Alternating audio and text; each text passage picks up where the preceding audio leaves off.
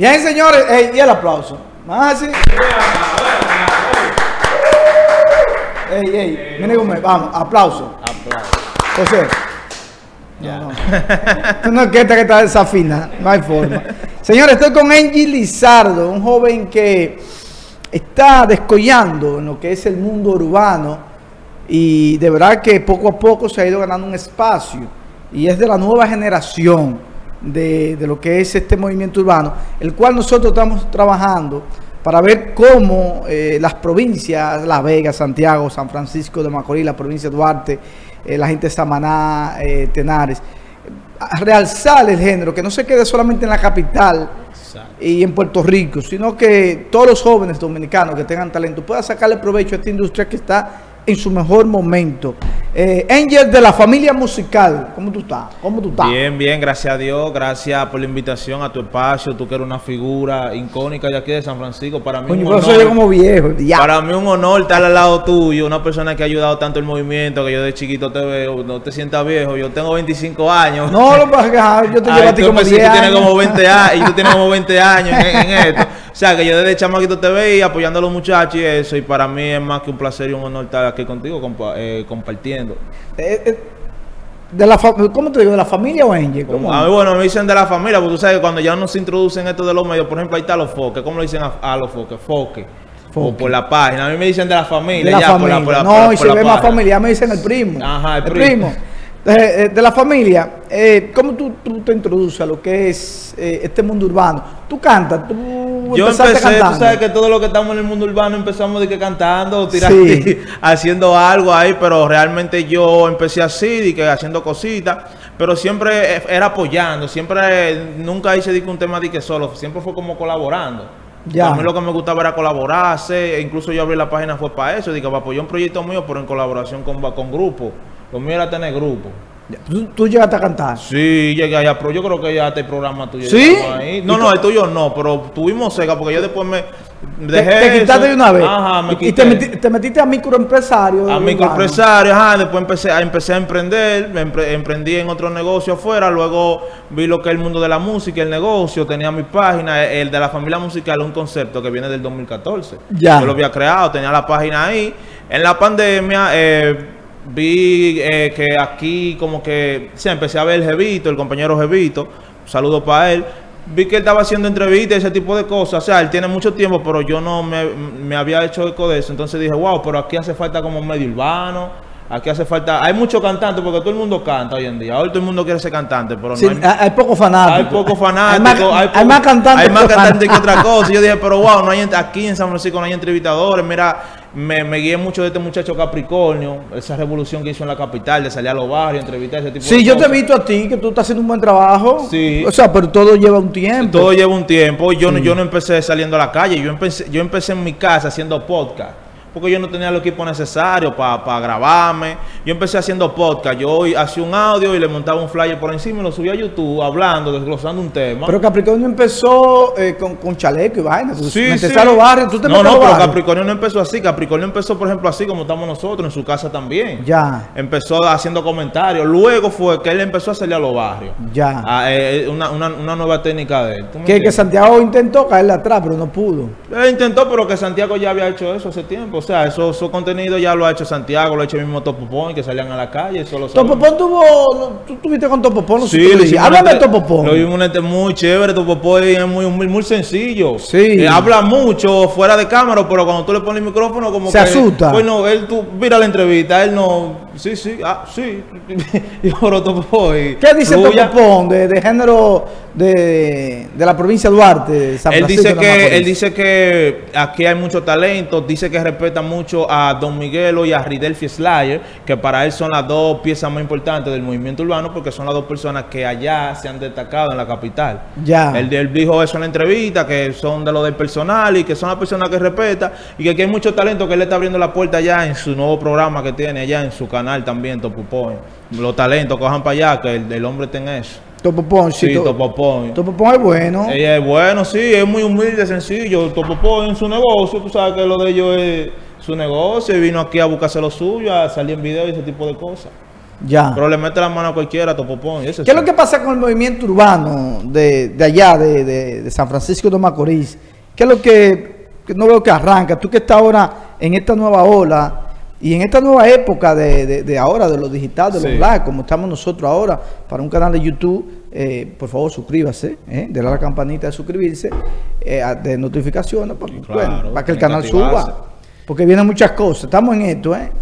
Mira, a los muchachos le, le- le está faltando mucha disciplina. Mi opinión personal, a los muchachos, a muchos de los que están un poquito avanzados, que se pueden hablar de ellos, le falta como poner los pies sobre la tierra. Yo ¿Cuáles son digo, esos muchachos que están un poquito avanzados? Tan avanzados, por ejemplo, ahí está un mismo Tito Ra, que es un nuevo talento. Tito Ra. Tito Ra, que Tito Ra, tiene que felicidad, pero Sí, aquí. vamos a traerte a Tito Ra también aquí, Sí. que es un nuevo talento que como que ella arrancó antes que yo saliera de la, con la página, pero se destacó en el momento que yo me destaqué con la página también. Ya. Ahí, ese ¿Quién- tipo de quién cosas. más? Está, por ejemplo, de los más de los rieles hay muchos, hay un muchacho que le dicen Carlos La Lírica, Lebrega, que son, se han destacado mucho también, han cogido buenos números en YouTube orgánicos, o sea, la gente lo consume. O sea, te estoy diciendo de, la, de, lo que la, de lo que la gente consume, porque no tampoco te voy a hablar de gente que nada más suenan en su casa, de que, que sí estoy pegado, pero no lo conoce nadie. Son muchachos que la gente lo consume, lo vive.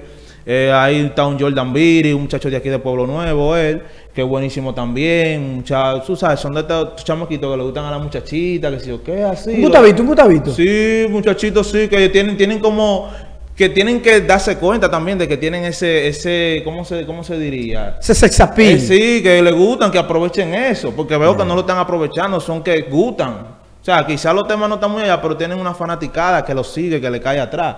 Esos muchachos que te mencioné, eh, se me, se me van los nombres, ahí está un J-Lo Flow, eh, ah, Darling Dream, que es, un- es una persona, él hace, eh, está haciendo un ritmo diferente ahora que el dance pop, una vaina así, fun pop, me dijo él el otro día.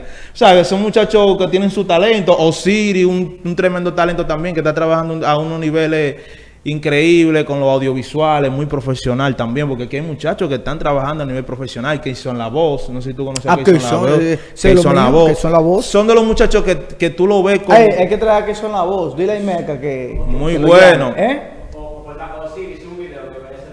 Osiris. No, es, es- es ¿Quién es increíble. ¿Quién es? Increíble. Él no se ha dejado entrevistar ni de mí, Osiris. Es un muchacho nuevo. No sé qué está pasando con Pero él. él canta. ¿Qué es lo que hace Osiris? Él canta, el, el chamaquito canta. Ajá. Pero con un chamaquito Vamos a nuevo que una ahora. Osiris, sí. Vamos a ver, porque esto de una vez. Osiris, él es un chamaquito que no- él no me ha dado ni una entrevista a mí, él me sigue de todo y hablamos, pero no me ha dado una entrevista. Yo no lo, yo no lo he atacado mucho, pero no sé ¿Osiris si es parte del ¿Osiris manejo. qué? Osiris, Osiris, así mismo. A ver, ¿será este? O sea, aparece mucho Siri aquí, ca- cambio de planes. Sí, sí, cambio de planes, es Ese- un nuevo tema, sí.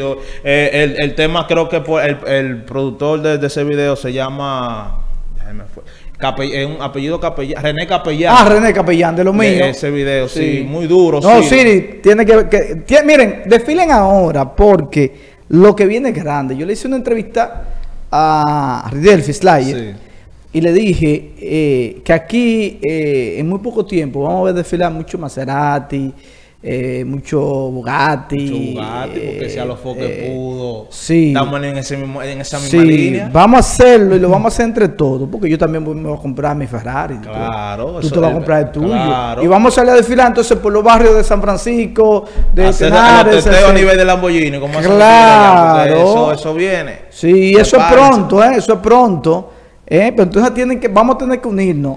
Háblame de, a, a- a propósito, eh, de, de- de- de tu proyecto. Veo que está en el programa de Telenor, eh, Los Osobrosos. Sí, mira, a mí me, me han dado muchas oportunidades, hay muchas personas que me han ayudado. Por ejemplo, el mismo Ridelfi me ha ayudado muchísimo. Parte de lo que yo he hecho ya a nivel ya nacional, se lo agradezco a él, que es una persona que me ha ayudado a salir de aquí de San Francisco. También le agradezco a Genomán y a Neto Flow que me dieron la oportunidad de pertenecer a los... Eh, eh, eh, Genomán, Génesis, sí. Neoyorquino. Ya él está cha- allá, cha- está- chamaquito de Brooklyn. Está radicado allá, él Sí. ahora es de allá de Brooklyn. No, un sabes, chamaquito de. Brooklyn, Nueva York. Sí. Genovano, ¿dónde tú eres? ¿De Brooklyn, Nueva York? Él es de Brooklyn, ya él no es 5'6, pero De los míos, Genesis. mío también, que empezamos, al principio empezamos con una chipita, tú sabes, para Ajá. su, pa- pa subir la, la, lo que porque yo estaba dándome a conocer y necesitaba enganchar. No, y porque Genesis priva. eh, en también, Tú sí. le dijiste tres vainas, Genesis. Sí. Sí. ¿Qué fue lo que tú le dijiste a ese Telenor de vaina? ¿Qué fue lo que yo le dije? Yo No, dije- tú le dijiste, yo no, que tú Telenor, que vaina. No, yo, yo me acuerdo. yo le dije, no, no, pero eso son cosas, era, era pa' checha. Sí, pero dime la checha. Usted es Telenor, pero usted es empleado al final. de- pero es mío, no, mucho respeto para él, tú sabes, pero que era. Ahora es tuyo, ahora es tuyo. él, él son cositas, tú me sí, entiendes. pero tú se lo dijiste de verdad, la cosita. Ah, pero que me montó picante. ¿De pero verdad? al final él sabe, él sabe que no era personal porque él luego me, me escribió en, en medio de la controversia, él me escribió y hablamos. Fue inteligente. Y vio que no era claro.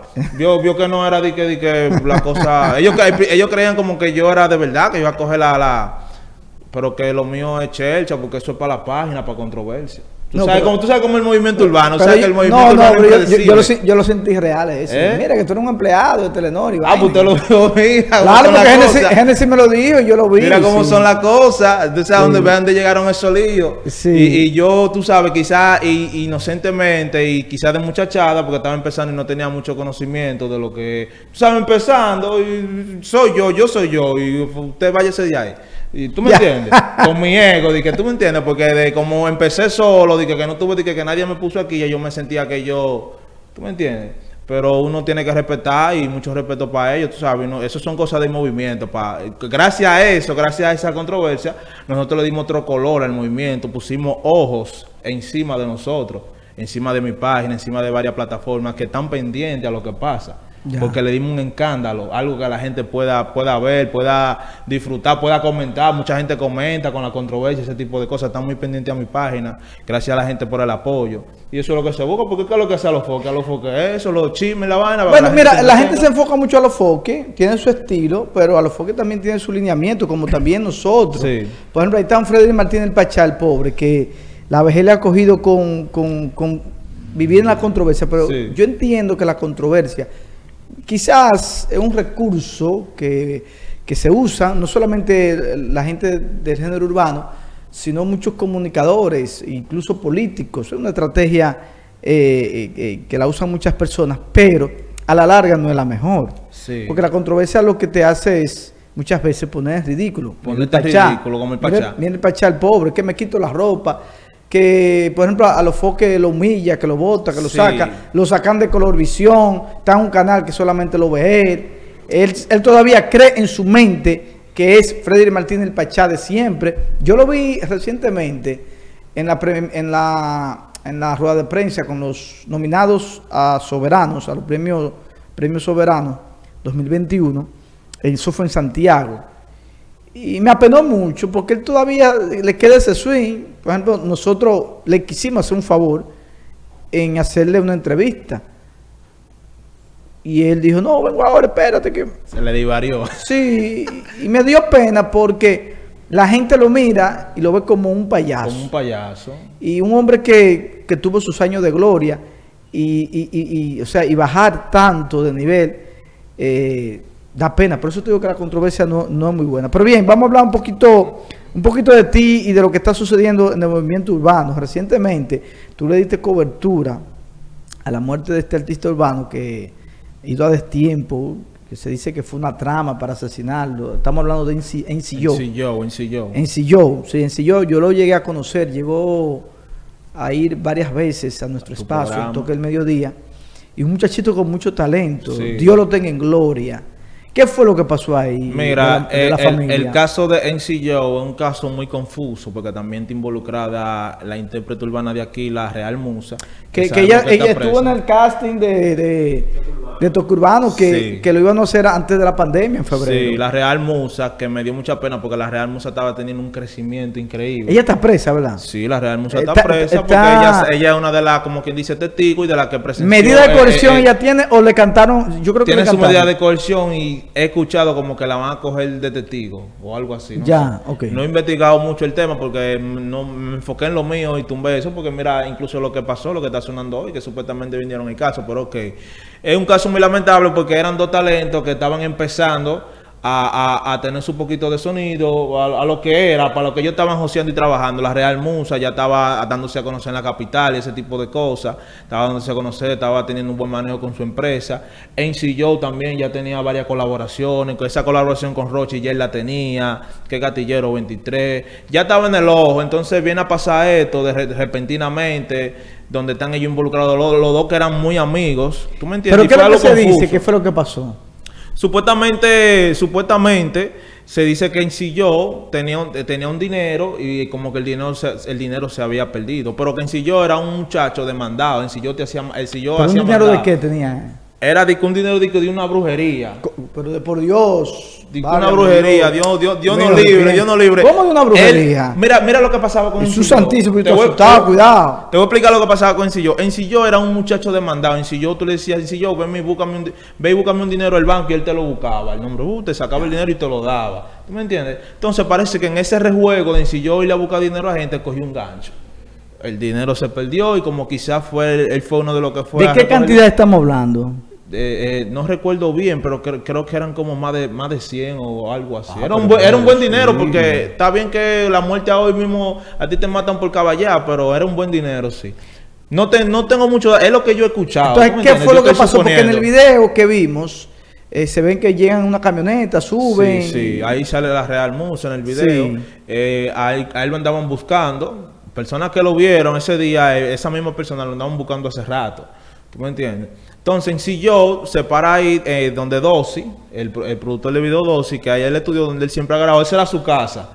Los muchachos Dossi, junto a Moreno Balbita, el productor, el promotor musical Moreno Balbita, no sé si tú lo conoces, ellos iban a tener, ellos estaban haciendo un evento de freestyle para grabarlo y tirarlo a YouTube para apoyar a los muchachos. Y, le, y se iban a estar llevar en silló, pero en silló como que parece que ese día estaba seteando una chamaquita, no sé, eso es lo que, lo que dicen. Y se quedó ahí en la, en la casa, se estaba comiendo como un picapollo, creo. Y ahí llegaron, lo estaban como como diciéndole que se montara la jipeta, ven, vamos a hablar, está pasando algo.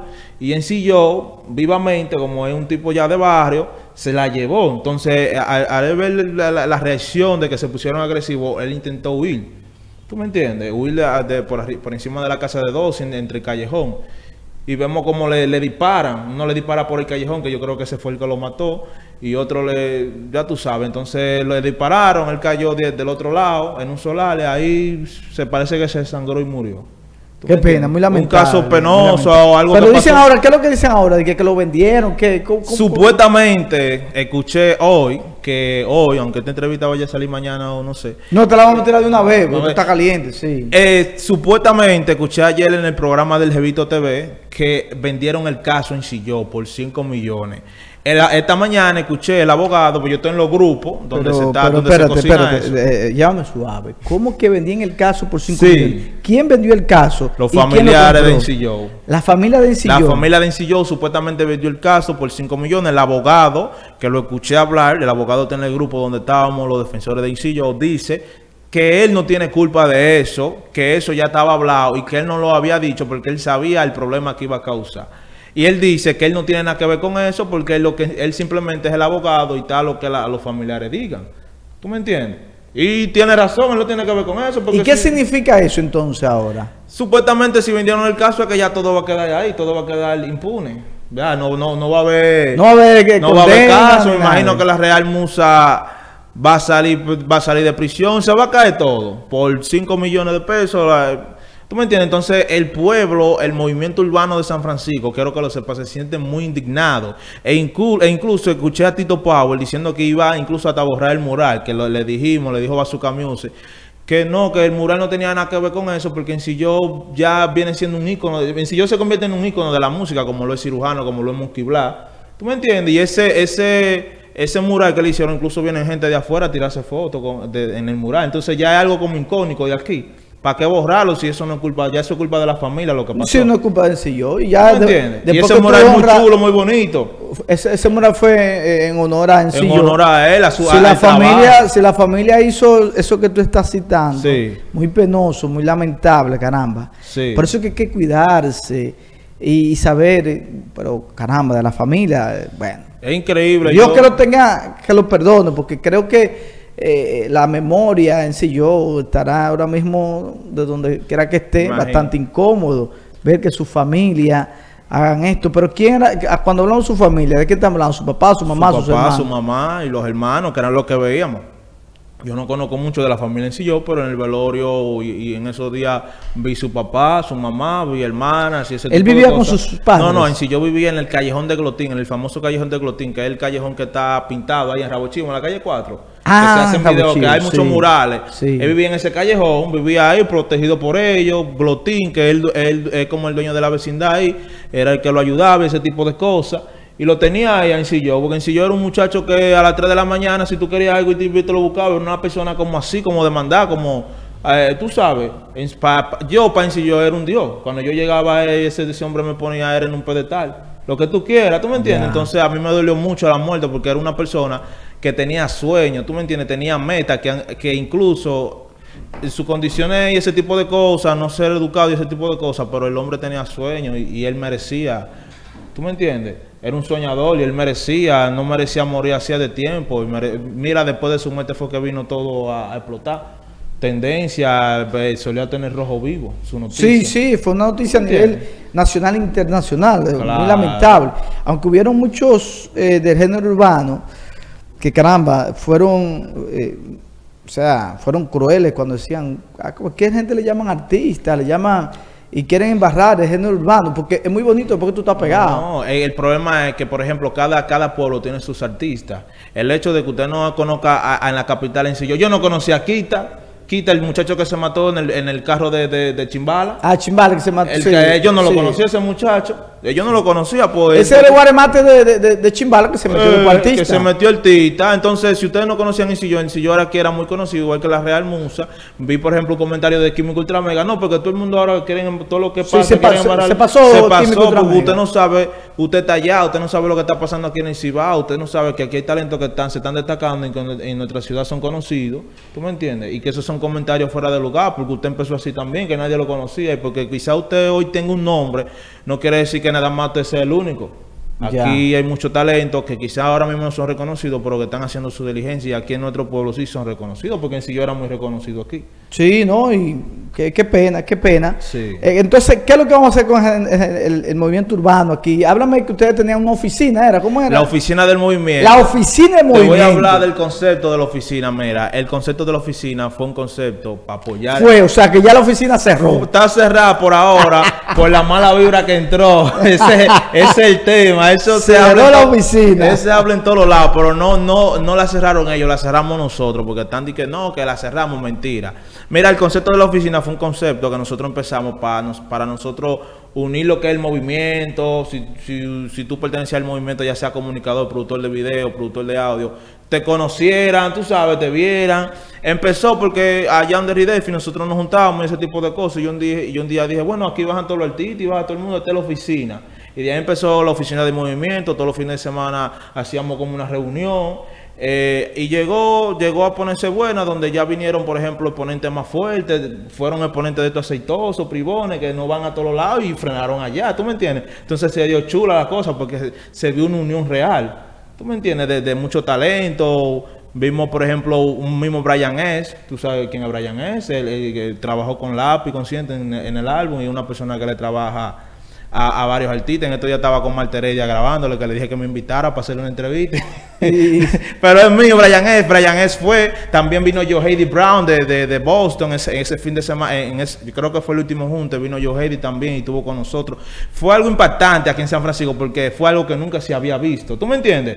Eh, eh, ver tanta gente junta. Tú sabes que aquí lo- el movimiento es por bando. Usted en su lado. entonces todo el mundo junto. Aunque algunos se mirarán mal porque tú sabes que siempre hay que no, tú no me caes bien y están de que en su lado. Pero estaban en el parque. ¿Tú me entiendes? Entonces fue algo chulo, era algo que incluso se le iba a invertir. Ya eh, habían personas de afuera que se le, iba- se le iban a invertir dinero al, proyecto, ¿tú me entiendes? Para tarima, porque era algo como para ese evento entre nosotros, en pos del movimiento, que para que el movimiento creciera. Y vamos a invitar que si, por ejemplo, mira, si la oficina hubiese estado abierta, eh, ese, ese junte con Topo hubiese sido ahí. ¿Tú me entiendes? Si DJ Patio que ha venido y varios artistas que han venido aquí hubiesen, hubiesen sido ahí, pero por la, por la mala vibra que entró ¿Y quiénes fue la, la vibra? Mira, empezó... Háblame claro, porque te siento medio... No, no, no. Yo, si tú tienes miedo, yo no, te No, yo no tengo miedo, yo te voy a decir ¿Cuál fue la, mama, la, la mala vibra que entraron la mala, a la, la, mala vibra que entró fue, por ejemplo, ahí está la mole, que es mío, la mole, que era uno de los de los que aportaba en la oficina y ese tipo de cosas se doble se Cuando dice que aportaba, que daba dinero. No, no, aportaba en lo, en lo que había que hacer, por ejemplo. Ah, ok, aportaba de su tiempo y de su trabajo. de su tiempo y su esfuerzo y eso. Incluso también ayudaba a algunos de los muchachos con la producidera de temas. Una persona que aporta ya. muchísimo al movimiento. Se le puede llamar un, un empresario musical a la mole. Él eh, organizó una tiradera a, para Ridel Fislayer. O sea, dentro de la oficina. O sea, agarró un grupo de los muchachos que iban y la organizó una tiradera Ridelfi. ¿Tú me entiendes? Entonces ahí se creó una mala vibra, se, se creó una, una, pequeña enemistad en ese momento. ¿Tú me entiendes? Nosotros decidimos desbaratar eso porque no, no fue para pelear que lo creamos, fue para recrearnos y ese tipo de cosas. Ya. Entonces se empezó, no, porque usted de la oficina, yo soy de los asociados, si usted de la oficina, yo soy. Entonces como que se, la oficina se convirtió como en un bando. ¿Tú me entiendes? Nosotros no éramos un bando, nosotros éramos el movimiento. Pero empezaron a verlo como un bando, luego se fue dividiendo la cosa y eso fue la mala vibra que entró. Pero acá, de todos los artistas, tú no me mencionaste más importante, Neto, ¿Cuál es Neto Flow. Neto ¿Qué pasó ahí? No, pero que Neto Flow salió después de eso. Neto Flow está saliendo ahora, eh. No, pero Neto Flow tiene video. Hizo, hizo el crossover. Ah, sí, pero que fue después de todo eso. ¿Con quién hay que hablar para poderse comunicar con Neto Flow? Eh, no, hasta conmigo mismo. Ya yo. no, Neto Flow de lo mío. De Neto, lo Neto Flow. Que hay que traer a Neto Flow para acá. Para... Neto Flow que hizo el crossover de comunicador, la artista y está promocionando. Papá ahí, Tarima. Y tan lleno, tan lleno muchos de los de lo urbanos de aquí por el crecimiento que ha tenido Neto Flow con el Kililín. Mucho. Neto Flow ha tenido que estar lidiando con eso en las redes sociales, respondiéndole a algunos Ajá. ¿Cómo así? ¿Por qué? ¿Qué ha pasado con Neto Flow? No sé, porque tú sabes que... ¿Están quillados algunos? Sí, ¿Por qué están quillados? Porque ven como que Neto Flow como que está haciendo su diligencia, va allí, va aquí. Ah, pero deberían de, estar contentos. Contentos, digo sí, yo, ¿verdad? Sí. No, que tú no eres artista, pero tú no eres artista, pero él está haciendo Pero está ¿cómo haciendo que un artista? ¿Y cuáles son los requisitos para ser Pues artista? yo no entiendo porque todo el mundo canta, entonces ¿qué es lo cual es la vaina? Sí, hay artistas buenos, hay artistas malos, pero todo el mundo es artista. un tema, un tema muy sano, el Kilili, un Además, tema por ejemplo, eh, eh, lo urbano, aquí entre tú y yo, son pocos los que afinan. Sí. O sea, lo urbano Son tú lo pones ahí sentado, se capela. Son pocos Y los es que fuerte. afinan, son pocos los que afinan. Lo, lo urbano es más un estilo, tú ves, una, eh, eh, una jerga, de tener memoria y tener un poquito de, de improvisación, pero de afinar, de afinar son pocos los, los artistas Sí. urbanos que, afinan.